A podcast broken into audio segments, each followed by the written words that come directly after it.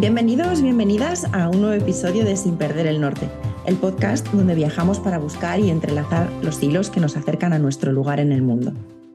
Hoy tenemos con nosotros a Sina Clavain, una persona que trabaja mejorando su metro cuadrado para impactar en aquellos que están a su alrededor, su familia bonita, con sus ganas de vivir, soñar e inspirar. Sina ha volado mucho, literal y metafóricamente, acompañando a tripulaciones en todos los ámbitos de su vida. Ella acostumbra a ir a contracorriente y lucha contra esos manuales de vida prefabricados que no son los únicos que sirven para estar en este mundo, ¿verdad, Sina? ¿Cómo estás? ¡Wow! ¡Qué chulo! Me encanta lo que has contado. Qué, qué bonita introducción. Muchas gracias. Estoy muy bien. Gracias por invitarme. Gracias a ti por estar y, por querer compartir con, con, todo el mundo tu historia y, tu historia viajera, eh, fundamentalmente. Mi historia viajera. Mi historia viajera que, que comienza en el vientre de mi madre, además. Madre mía. Sí, así es. Eh, en, bueno, yo soy de Madrid o la familia materna viene de allá y por circunstancias de trabajo de mi padre, en, en ese momento en el que mi madre estaba embarazada de mí, pues eh, vivían en Pamplona.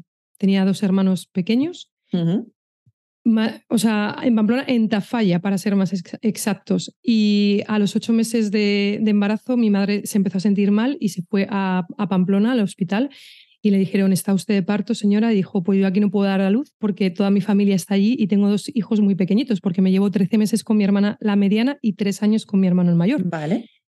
Y entonces le dijo, pero es que no se puede ir, está de parto, mm, no, no me voy a quedar aquí porque no tengo a nadie que cuide de mis hijos.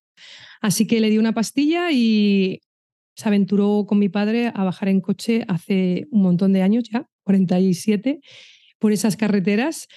Y bueno, pues eh, decía, bueno, mira, tu padre corría mucho entre pueblo y pueblo y cuando pasábamos por los pueblos yo le decía, ves más despacio, ves más despacio, por si acaso se ponía mal, que dice, al menos alguien habría, un veterinario. Finalmente llegamos a Madrid sanas y salvas y, bueno, eh, no, no dio a luz ese día, eh, se paró el parto y tardé unos tres o cuatro días en nacer. Así que yo ya estaba en movimiento. Madre mía. y pues con esa introducción, eh, si te pregunto qué es para ti viajar, eh, no, sé ni lo que me puedes llegar a, explicar, claro. Pues yo creo que si lo resumimos así rápidamente sería mi, mi ADN. está ahí, es parte de mi, de mi ser. no, no concibo la vida sin viajar. Vale, porque tú además has estado muchos años eh, metida en aviones, ¿verdad? Cuéntanos esto. Sí. bueno, pues eh, esa pasión por viajar, por encontrar mundos diferentes, ¿no? Vidas diferentes, culturas diferentes, me lleva a, trabajar en una línea aérea y he estado casi dos décadas trabajando dentro de un tubo de acero, disfrutando mucho, viajando mucho, conociendo a mucha, a mucha gente y bueno, la verdad que que para mí es como todavía no acaba, o sea, sigo en movimiento, aunque no esté ahí, eh, sigo moviéndome y para mí es súper súper importante poder estar en contacto con, con, otras culturas, porque esto nos abre la mente a muchas posibilidades. A veces pensamos que nuestro mundo es lo que, lo que vemos y lo que estamos acostumbrados a escuchar de nuestro entorno y es mucho más. Totalmente. ¿Qué es lo que, aunque ya no estés eh, volando cada día, qué es lo que te has quedado de esa experiencia que sigues poniendo en práctica en tu día a día, aunque no vayas montada en un avión? Bueno, pues eh, para mí hay como dos cosas como fundamentales que, que se quedaron ahí, ¿no? Eh, cuando tú trabajas como, como auxiliar de vuelo y luego cuando, en mi caso que yo era jefa de cabina, que tenía esa responsabilidad del equipo, em, el mundo de la aviación no es estático y no es eh, estructurado como de A a B, pueden pasar muchas cosas para llegar al punto B. Entonces, esa capacidad de reaccionar en momentos de estrés que la vida también te pone en, esos, en esas turbulencias, ¿no? Y de poder tener una visión rápida y una resolución rápida de, de, problemas que se puedan avecinar, creo que eso es una destreza que, te, que yo creo que es una fortaleza. Mm. Eso por un lado. Y por otro, pues eh, la apertura ¿no? de conocer gente en cualquier momento es cualquier eh, oportunidad buena para conocer a alguien que te puede contar una historia increíble y, poder hacer grandes amigos, como me ha pasado. Buenísimo. Y de todas las ciudades, porque has tenido que visitar, me imagino que muchísimas ciudades mientras viajabas, em, ¿Ha habido alguna de ellas que, para ti se, habría, se, convirtió, digamos, en, tu lugar en el mundo en, ese momento? Wow, ¿sabes qué pasa? Que soy muy em, disfrutona. Yo creo que, en el momento en el que estoy en un sitio nuevo, mm, activo esa mirada de niña y, me lleno de, de eso, ¿no? De, de, sorprenderme. De hecho, cuando viajo a algún sitio nuevo, no suelo buscar información porque no quiero ver, quiero vivirlo, ¿no? Sin duda alguna, para mí Londres es una ciudad em, escasa. Yo he vivido allí muchos años y he tenido un, crecimiento personal muy brutal. Y Londres siempre va a estar en mi corazón. Reino Unido me ha dado mucha oportunidad profesional, personal para el crecimiento y me ha traído grandes eh, amistades que todavía perduran. ¿Y qué es lo que más te, te gusta de, de, Londres? Claro, eh, cuando yo pienso en Londres, vengo desde, pensando desde hace ya 30 eh, años, que fue la primera vez que yo aterricé allí, y toda mi evolución posteriormente, ¿no? Porque además yo trabajaba para una compañía eh, británica y entonces estaba muy vinculada todo, todo el tema de, los cursos anuales que teníamos que, hacer de refresco, tenían todos los años tenía que ir sí o sí. Es verdad que ha, habido un cambio muy grande en Reino Unido. Tengo primas que viven allí y cuando hablamos de la actualidad, ¿no? de cómo es la vida allí, ha cambiado muchísimo. Yo antes vivía en el centro de Londres, ahora es casi imposible vivir en el centro de Londres. Em, hay muchísima, ha cambiado mucho desde que no está en Europa, entonces es como totalmente un Londres que no conozco eh, actualmente, pero sí que la esencia, cuando yo piso Londres y camino por sus calles, que de hecho me muevo mejor en Londres y he conducido allá en el centro, mejor que en Madrid, por ejemplo, me, muevo mucho mejor. Pues sí, para mí el, a lo mejor es una, una, mm, imagen de Londres que no es actual, pero que yo cuando, cuando aterrizo allá siento de nuevo esa conexión con lo que yo he vivido allá. Entonces, aunque ahora sea diferente, no tenga nada que ver a la hora del tema del trabajo, que es mucho más difícil ahora porque piden visados, historias de estas, em, no, no me siento, me sigo sintiendo en casa digamos que son entonces más como las emociones las que te conectan a, ese espacio físico que te gusta y te llama la atención y quieres como estar ahí, pero porque te trae ¿no? a, ese lugar en el que disfrutaste tanto y, que te hizo sentir de una manera especial en un momento dado en el tiempo, ¿verdad?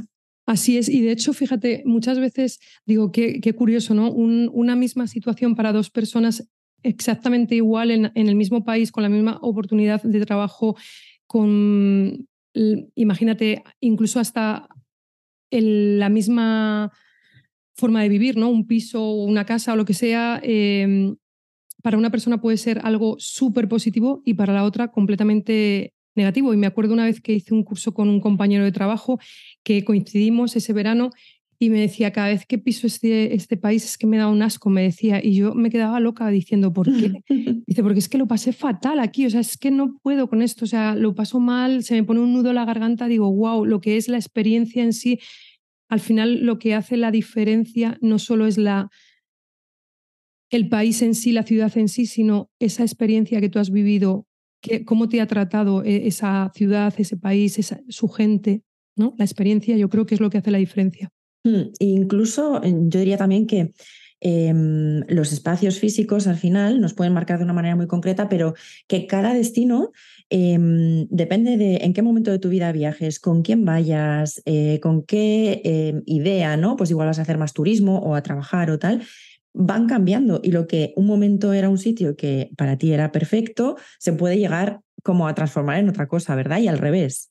Así es, de hecho yo ahora mismo si me dicen, mañana vas a vivir en Londres, pues a lo mejor no me iría a Londres, me iría a, a una zona mucho más tranquila de Reino Unido que tiene más contacto con la naturaleza, porque ya el hecho de pensar de vivir cerca del centro, donde hay tantísima gente, donde hay tanto ruido, ya no es para mí. Mm, no conecta ya tanto contigo. Bueno, no, que son fases cada que vamos pasando y a mí me pasa también un poco igual, ¿eh? De repente en una época yo viví en Madrid y para mí eso era fantástico y ahora no volvería a, vivir en una ciudad grande. Pero esto yo creo que es, es evolución y es un poco también eh, el conocerte ¿no? A, ti mismo y a decidir en cada momento qué es lo que, qué es lo que más te conviene. Y mm, eh, me ha gustado mucho lo que decías de la conexión con, con, tu niña y el disfrute y tal, y el ponerte en, en esa manera de mirar el mundo, porque mm, yo digo también mucho que eh, nos tenemos que poner más como en modo viaje, ¿no? Porque cuando vamos de viaje, inevitablemente es como que los sentidos se nos despiertan y somos capaces de ver cosas que no vemos en, en, nuestro día a día, aunque pueden estar. O sea, porque yo ahora vivo en Málaga y hay mucha gente que, ven, que vendrá aquí de vacaciones y que igual ve cosas que yo no soy capaz de ver en mi día a día porque voy en otro, en otro modo, ¿no? Entonces, em, ¿tú crees que tienes algún truco o alguna idea para ponerte en modo viaje, estés donde estés, aunque sea en, tu lugar de residencia ahora mismo, ¿no? Pues fíjate, hay una, hay una cosa que a mí me gusta hacer mucho y yo le llamo bellezas cotidianas con cada kilo, que no es el tiempo de Cronos, sino el tiempo de Kairos, que es como la contemplación absoluta. Y alucino porque me doy esa oportunidad cada día, a pesar de hacer a lo mejor el mismo camino de aquí a la playa, por ejemplo, estoy observando, puede ser la nube, una flor, eh, no sé, de repente una casa que no me había dado cuenta, como el otro día le decía a mi hija, ah, esta, terraza no la había visto nunca, o sea, qué fuerte, porque cuando caminamos mm, la dejamos a mano derecha, pero al, a la vuelta está a, la, mano izquierda y se ve como más clara. Y quizás en, esos momentos siempre he ido mirando al río. Entonces me he perdido de, ese, de esa terraza tan bonita. Cosas súper simples. Mm. Es, simplemente estar en el presente, ¿no? Al final es una cuestión de, querer pues impregnarte de, ese presente y, mirar con, esa, con esos ojos de, viajar, ¿no? Mm, qué, importante, ¿eh? pararse, aunque sea 10 eh, minutos al día, a observar realmente lo que pasa a tu alrededor y a, a girarte y darte la vuelta y mirar desde otra perspectiva que no sueles hacer, para poder eh, ver lo que tú dices, ¿no? Esas mm, bellezas cotidianas que además yo que te sigo en Instagram eh, las veo en tus stories y hay veces que es que son cosas preciosas las que, las que ves y que a otros igual se les están escapando y están ahí, en el mismo sitio donde vive todo el mundo que vive en tu ciudad. O sea que al final... Y de hecho, fíjate, muchas veces pienso, habrá gente que diga, qué morro, o sea, sí, claro, bellezas cotidianas, tú vives en un sitio privilegiado, tal, pero es que lo podría hacer en un pueblo de mi abuela, yo qué sé, ¿sabes? O en Madrid, que yo soy de Madrid y que hay asfalto. En Madrid también hay sitios espectaculares dentro de la ciudad si quieres verlos. Lo que pasa es que tienes que mm. estar disponible. Exacto, exacto. Disponible es la palabra, yo creo. y, creo que es una de las cosas básicas para ponernos en, ese modo viaje que, que yo Estar disponible. Sí, totalmente. Pues, disponible para, para nosotros mismos, ¿eh? a veces, porque a veces estamos disponibles para otras cosas y no para, y no para, eh, para lo que en ese momento nos, nos deberíamos eh, regalar, por decirlo de alguna manera. Sina, eh, me gusta mucho una frase que escuché en uno de tus eh, podcasts, porque Sina eh, tiene también un, podcast que se llama En el Gali con Sina, donde entrevista a personas súper bonitas que tienen unas vidas que, bueno, nos interesan a todos los que escuchamos su, su, podcast y a los que no escuchan deberían hacerlo, porque de verdad que, que, es una maravilla. Y mm, decías en esa frase eh, hay que soñar con los pies en la tierra y la cabeza en las estrellas. Y me gustó muchísimo porque además eh, conecta bastante con, con, este proyecto mío, ¿no? Porque sin perder el norte sería ese, ¿no? Con, los pies en la tierra. y también con la idea de buscar ese lugar en el mundo que es para nosotros, no cerrarnos a quedarnos donde estamos simplemente porque no sabemos eh, qué más hacer, ¿no? Esa sería la parte de la cabeza en las estrellas. Y te quería preguntar, eh, esta frase tú, eh, ¿cómo, la, ¿cómo la materializas? ¿no? ¿Cómo haces que, que se haga realidad cada día en tu vida? Pues es muy buena pregunta. Pues la verdad que desde esa mirada de... Mm, dentro de la, de la, cabeza de cada ser humano tenemos como vocecitas interiores, ¿no? Que una es como el padre o la madre, luego está un adulto y luego está lo, lo que es el niño, ¿no? Y tienen que estar como equilibradas. Y ahí es donde haces ese equilibrio, ¿no? El adulto está constatando la realidad y al final es esos pies en, en, en la tierra el padre te está como mostrando pues esos límites o esas normas, pero claro, desde siempre pensando desde un lugar en positivo, porque puede ser en negativo y pueden ser al final cortarte tus alas, ¿no? Y luego el sentido del placer, que sería el niño, y es ese deseo, ¿no? De, querer hacer, de, de, disfrutar. Entonces, teniendo equilibrado eso, no, siendo realmente realistas y viendo sin perder tu niño, ¿no? Tú y tu niña.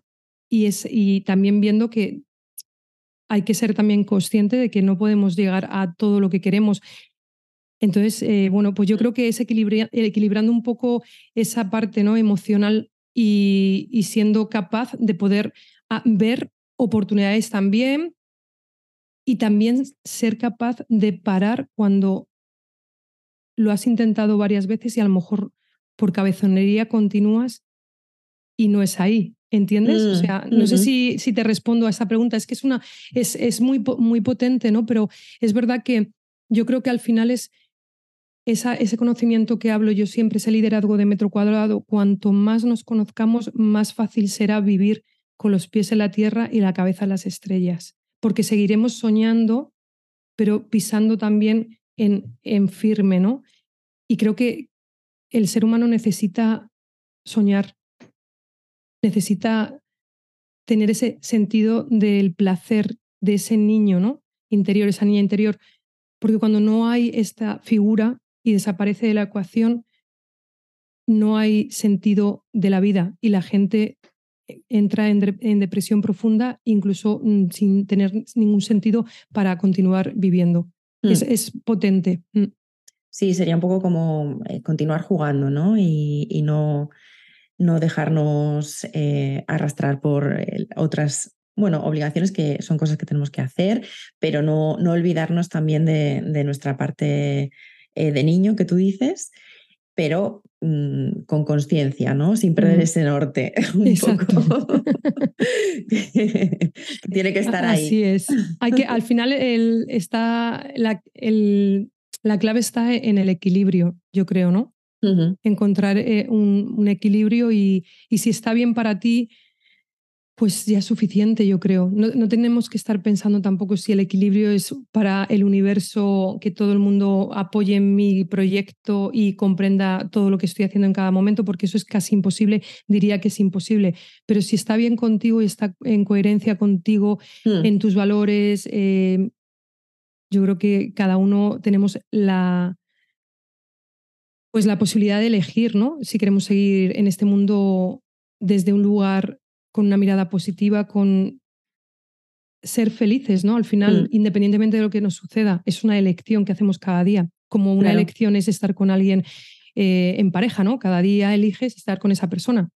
Bueno, que por cierto, hablando de estar en, pareja, yo sé que tienes esta historia preciosa eh, de, en el Galley Real que, compartes en, el podcast que tienes con, con Witt. Eh, y juntos que no sé si juntos en el aire y, que es súper bonita. Si quieres dejar aquí una pincelada para que luego quien quiera escucharte vaya allí a, escuchar la historia completa, pero a mí es que me, me cautivo esa historia maravillosa. Sí, pues fíjate, es, la historia de amor, voy a decir, porque realmente sí, fue una, y es una historia bonita de amor, que mm, comenzó sin ninguna expectativa, eh, abriéndonos a, a no esperar nada del uno del otro. Eh, nos conocimos en un avión y la historia, si la queréis escuchar desde el principio, en la diferente mirada mía o la de él, en Juntos en el Aire, la, podéis escuchar. Y en realidad em, yo creo que, que, es posible vivir en pareja trabajando y siendo feliz. A veces eh, nos perdemos mucho con todo lo que nos enseñan en, en la tele, en, las redes. queremos como siempre estar en, en un modo de felicidad, de alegría, de todo guay, todo positivo, pero es que la vida no es así. En la vida pasamos por turbulencias. En el mundo de la aviación hay tres tipos de turbulencias, las, las ligeras, las moderadas y las severas. Entonces, eh, hay momentos en los que tienes una, un movimiento que es suave. En otras hay movimientos más moderados que te mueve el estómago y luego la vida en muchas ocasiones te pone en esas turbulencias severas que te tambalean de un lado a otro de la cabina y, tienes que estar preparada para, para, afrontarlo, porque es así, o sea, no tenemos ningún control. Mm. Y mira que además en vuestra historia, aparte de que hayáis pasado muchas turbulencias en el aire juntos, porque trabajabais eh, también juntos durante unos, eh, bueno, durante bastantes años. Sí. Em, precisamente, o sea, el trabajar juntos en un espacio tan pequeño como es un avión, que la gente podría decir, madre mía, ¿cómo es posible? ¿no? O sea, eh, tantas horas juntos en el avión, juntos después, y oye, vuestra historia se ha construido al final con esas turbulencias físicas que os hayan ayudado quizás, ¿no? A sortear las otras que, que puedan venir en, en la pareja. Sí, yo, yo pienso que la, la, cuestión aquí, una vez más, es ese liderazgo de tu metro cuadrado. Si tú no sanas como individuo, no, no es posible estar en pareja y estar bien, porque si tú no has limpiado trabajo, entrar a esa mina que digo yo, eh, lo que vas a hacer es cuando estés en pareja vas a exigir lo que crees que te falta, ¿no? Y al final es un trabajo de responsabilidad hacia una misma y de querer hacer las cosas desde el lugar que tú crees. Y si has apostado por vivir en pareja, bueno, pues trabajar en pareja, porque al final cuando estamos en pareja no estás solo con, con tu pareja solamente tú y él o ella o lo que sea, eh, como, como, sea tu pareja formada, sino mm, estás con la madre, el padre, el abuelo, la abuela, todo lo que viene detrás, porque eso está ahí también. Entonces, sí, no lo puedes, no lo puedes quitar. Exacto. Entonces hay mucho trabajo por hacer y yo creo que también es una, una manera bonita ¿no? de vivir, eh, ese, es, es, un reto diario. Mm. La vida nos va poniendo esos retos y cuando tienes hijos, antes de tener hijos, pues eh, vives una, una situación de pareja diferente. Cuando tienes hijos te ponen al límite muchas veces por el cansancio, por el no conocimiento, por estar perdida y, bueno, y esto es un aprendizaje continuo. Mm. Has hablado hace un momentito de entrar en la mina. Eh, cómo defines tú esto de entrar en la mina? ¿Qué es exactamente? Yo visualizo la mina, pues imagínate algo oscuro, ¿no? Y con. A mí que además me da miedo eh, entrar en cuevas así como muy oscuras y tal, pero siempre en la mina se pueden encontrar galerías maravillosas, igual que en una cueva, que encuentras lugares espectaculares con agua, con una paz interior increíble, pero para llegar ahí tienes que a lo mejor casi arrastrarte por el suelo para, para entrar en sitios muy pequeñitos y de repente está la grandeza y es el conocer a tu ser lo más lo máximo que tú puedas, cuanto más conozcas a, a tu ser, más libre serás. Además, siempre pienso que cuando tú entras a esos viajes, tú no estás sola. Son momentos duros porque vemos cosas de, de nosotros y de nosotras que quizás no nos guste. Hay que ser muy humilde y compasivo con, con una y con uno mismo pero merece la pena totalmente. Y cuando menos te lo esperas, cuando estás como más ahogado por una situación que no estás viendo la salida y estás metido ahí profundamente en, tus, eh, en tu mina interior, siempre hay una mano que, que, vas a encontrar o alguien que tenga un frontal y te ilumine ese camino con un libro, con una, con una frase, con una experiencia que hayan vivido parecida. No estamos solos. Lo que pasa que nos están vendiendo ahí como que aquí cada uno va por, lo, por su cuenta, pero que va. Y de hecho yo eh, viajando he conocido a personas increíbles cuando ha habido un retraso, cuando se ha cancelado un vuelo, que te has quedado tirado en un aeropuerto. O sea, surgen situaciones tan bonitas y estás disponible para ello. Volvemos otra vez al tema de estar disponible y a algo que yo creo que, que, puede englobar un poco todo lo que hemos estado hablando, ¿no? Con ese entrar en la mina, que es eh, empezar desde dentro y, mm, ir de dentro a, de dentro afuera, ¿no? El, viaje primero interno que nos puede ayudar a saber realmente luego dónde queremos estar fuera em, y ubicarnos ¿no? en, ese, en ese lugar que, que, sea como, como para nosotros y que no tiene por qué ser em, único. Es decir, esto, este lugar en el mundo puede cambiar mm, cada día, o sea, no tenemos por qué cerrarnos. Es algo que, que también me gusta repetir, que no nos han enseñado a, a decir que el cambio es bueno, al contrario, es como tú pensabas así y ahora piensas completamente diferente. Yo creo que, y pongo siempre esa analogía con el móvil, nadie, creo, muy poca gente va con un móvil de antena por el mundo. Casi todos tenemos un smartphone que además tenemos que actualizar las aplicaciones porque dejan de, servir si no, si no las actualizamos. Entonces yo digo, ¿y qué pasa con el ser humano cuando actualizamos nuestros valores, nuestras necesidades, cuando nos sentamos y hacemos un análisis de qué está pasando en, nuestro, en nuestra vida, ¿nos gusta lo que vemos? ¿Nos hemos enamorado de lo que estamos creando? ¿O por el contrario nos estamos dejando llevar para complacer a mamá, a papá, al vecino, a mi marido, a mi pareja, a mi hijo, a mi amiga? No sé. Eh, eh, creo que tendríamos que sentarnos más a menudo para hacer actualizaciones del software mental de cada persona. qué, qué, bonito sería, ¿no? Imagínate si fuera tan sencillo como darle al botón actualizar. Ese es el problema, que estamos tan acostumbrados a dar al botón y como esto no funciona, y esto es otro, otra historia, que es un temazo, el desarrollo personal, que yo digo, si es que el desarrollo personal todos vamos a desarrollarnos personalmente tarde o temprano la vida. Aunque no quieras hacer un curso, aunque no quieras leer, aunque no quieras hacer nada, la vida te va a poner para el desarrollo. O sea, vas a llegar a tu edad mm, adulta y, o cuando sea tu último día de, de esta vida y has hecho un desarrollo. Para bien o para mal, has podido involucionar o has podido evolucionar pero esto no es algo que dices, jo, es que me he hecho un máster de cuatro meses intensivo en inteligencia emocional, por ejemplo, y ahora ya no voy a tener ningún problema con estas emociones o voy a controlar todo o la vida me va a ir genial. Eh, es que no funciona así. O sea, es que esto funciona de que es un trabajo hasta el último día en el que respiremos. O sea, es que esto nos puede cambiar tanto la vida de un segundo para otro que tú puedes estar muy preparada, pero de repente la vida te pone una, una situación nueva, complicada, y a veces no estamos preparados y vamos a necesitar de otras herramientas. Totalmente de acuerdo. Josina, ¿qué cosas que, que, han salido en esta charla? Em, te voy a hacer eh, tres preguntas finales para, para, cerrar un poco la, la conversación. Em, la primera sería, em, para todas las personas que nos, van, nos vayan a escuchar y que ahora mismo se estén sintiendo un poco como que no encuentran ¿no? Ese, lugar en, el mundo, ¿qué les dirías o, cuál sería tu consejo para que se puedan acercar un poquito más a, ese espacio? Yo muchas veces creo que cuando estamos tan perdidos es que el miedo nos bloquea. Yo invitaría a sentarte, hay veces que a mí se me hace muy fácil escribir, Quizás las personas que nos escuchan, algunas se les hará fácil, otras no, pero también pueden utilizar el móvil con notas de voz, como si estuvieran hablando a una amiga o incluso grabándose, como si estuvieran charlando con una amiga que es con esa persona misma, ¿no?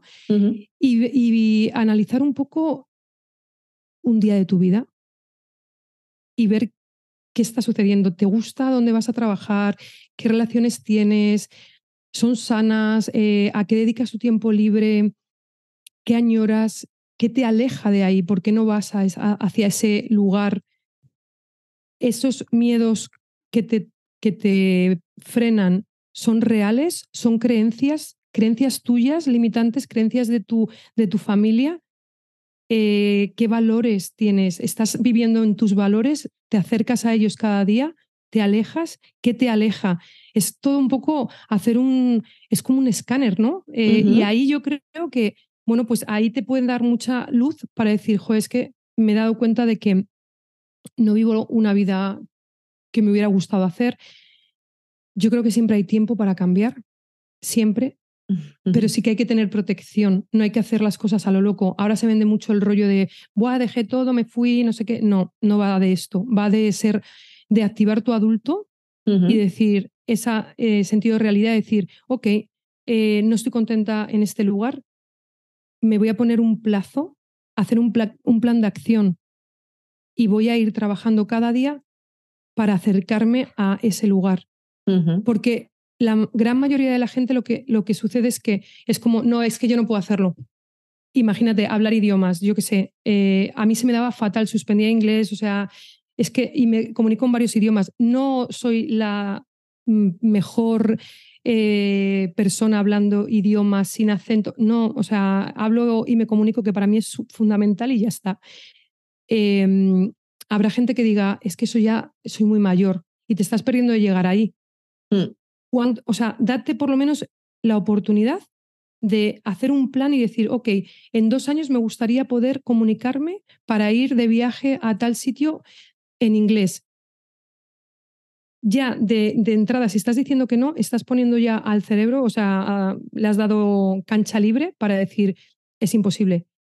Pero si todos los días aprendemos una frase, en dos años, multiplicado por por los días que son. O sea, imagínate. Eh, lo que pasa es que, claro, todo tiene su, todo tiene su momento de. No es un, o sea, es que es un compromiso contigo misma. ¿Merece la pena tu compromiso? O. Que un poco que no nos pongamos barreras, ¿no? Tampoco tan, tan rápido a, a las cosas que podamos querer. Sí, a lo mejor no te ayuda el entorno porque no has salido del mismo entorno, pero puedes, ahora es muy fácil conectar con el mundo. Entonces, escucha a gente que haya hecho eso que quieres. Mira cómo lo han hecho. Inspírate con, todas estas historias reales. Mm, Una segunda pregunta. Eh, si tuvieras que, que elegir ahora mismo un sitio físico en el mundo en el que estar, eh, al que te puedes llevar a, tu familia, a toda la gente que tú quieres. Pero imagínate que, imagínate que el, globo terráqueo desaparece tal y como lo conocemos y solamente queda un sitio que es el que tú elijas, que va a ser el sitio en el que vas a estar tú. ¿Ese sitio existe? Sería, ¿Me podrías decir, mira, es Londres o es tal? ¿O, es un sitio que tendrías que inventarte? No, tengo dos sitios además uno más cerca y otro más lejos. en Europa sería Finlandia, que me fascinó. Y además que tengo amigas allí, me encanta la, educación allá y todo. Pues eh, es verdad que, que, los inviernos son duros, pero también le puedes sacar provecho a esas temperaturas tan gélidas y, y ponerle calorcito con todo lo que te proporciona, ¿no? Y el otro sería Nueva Zelanda. Mira. ¿Y has estado en los dos eh, Nueva Zelanda no. En Nueva Zelanda no. O sea que sería que tienes ahí, ¿no? Un poco esa. Todavía, todavía. Pues te digo que tienes ahí como esa asignatura pendiente para mm, check ir a Nueva Zelanda. Y oye, quién sabe si terminas quedándote allí. Porque sí. Es verdad. De hecho, eh, mi hija que tiene 13 años dice que ella se quiere ir allá a vivir. Digo, bueno, pues aunque sea para ir a verla, pues tendré que ir. Buenísimo. Y mm, otra pregunta que quería hacerte para, para cerrar, así como preguntas finales. Em, a mí me encantan los libros, la literatura y bueno, eh, todo lo que eh, sea leer. Me da igual que sea de viajes o que sea de lo que sea. Todo libro que caiga en mis manos, mm, yo feliz. Y em, me gustaría preguntarte si, si, la historia de tu vida, imagínate, em, se escribiera en un libro ¿quién sería, quién te gustaría que la escribiera? ¿Quién sería el, el autor, escritor que, que a ti te encantaría que fuera el que diera forma a esa historia? Pues sería yo. Serías tú. Estoy en ello, de hecho, así que sería ah, yo. Mira, muy bien. Mm. Sí, me encanta escribir. Qué bueno. Sí. Y pensaba que me ibas a preguntar un libro que recomendara a, a tus oyentes del podcast. Recomienda, sí, sí, sí, perfecto. Yo creo que hablando del norte, ¿no? De buscar tu norte y tal, eh, el regalo de Eloy Moreno. Lo apunto, lo apunto. Esto se queda, quedarán todas eh, las recomendaciones que hagáis escritas en, el podcast y en, Instagram también, lo dejaré por aquí para que todo el mundo que, mm, quiera pues pueda leer las recomendaciones que, hacéis, eh, las personitas que pasáis por, por este podcast y, que si nos ayudan a, todos a dar pasitos a, encontrar un poco nuestro sitio, pues fenomenal, fenomenal. Pues sí, al final yo digo que lo que es bueno para mí lo comparto y al final la vida compartida sabe mejor. Totalmente. Pues muchísimas gracias, Sina, por tu gracias a ti, Miriam.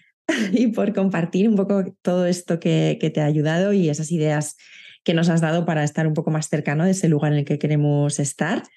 Y, nada, que un placer. Y, que me encantaría que te despidieras tú también del podcast como sueles hacer en tus episodios, porque me encanta tu despedida y es tuya, así que si la haces tú, yo encantada. Muchísimas gracias. Bueno, una parte de la, de la despedida es, es una, esa eh, no viene de mí, viene de, de, un maestro que ha sido un gran maestro para mí, Alex Rovira, la última parte la añado yo porque me parece fundamental el humor en nuestras vidas, pero bueno, eh, creo que al final el mensaje es el mensaje que es buena vida, buena suerte, buen amor y buen humor. Muchísimas gracias, Miren, por invitarme a tu podcast. Gracias a ti, gracias a ti, Sina. Nos vemos prontito. Sí, un abrazo. un abrazo, chao. Chao.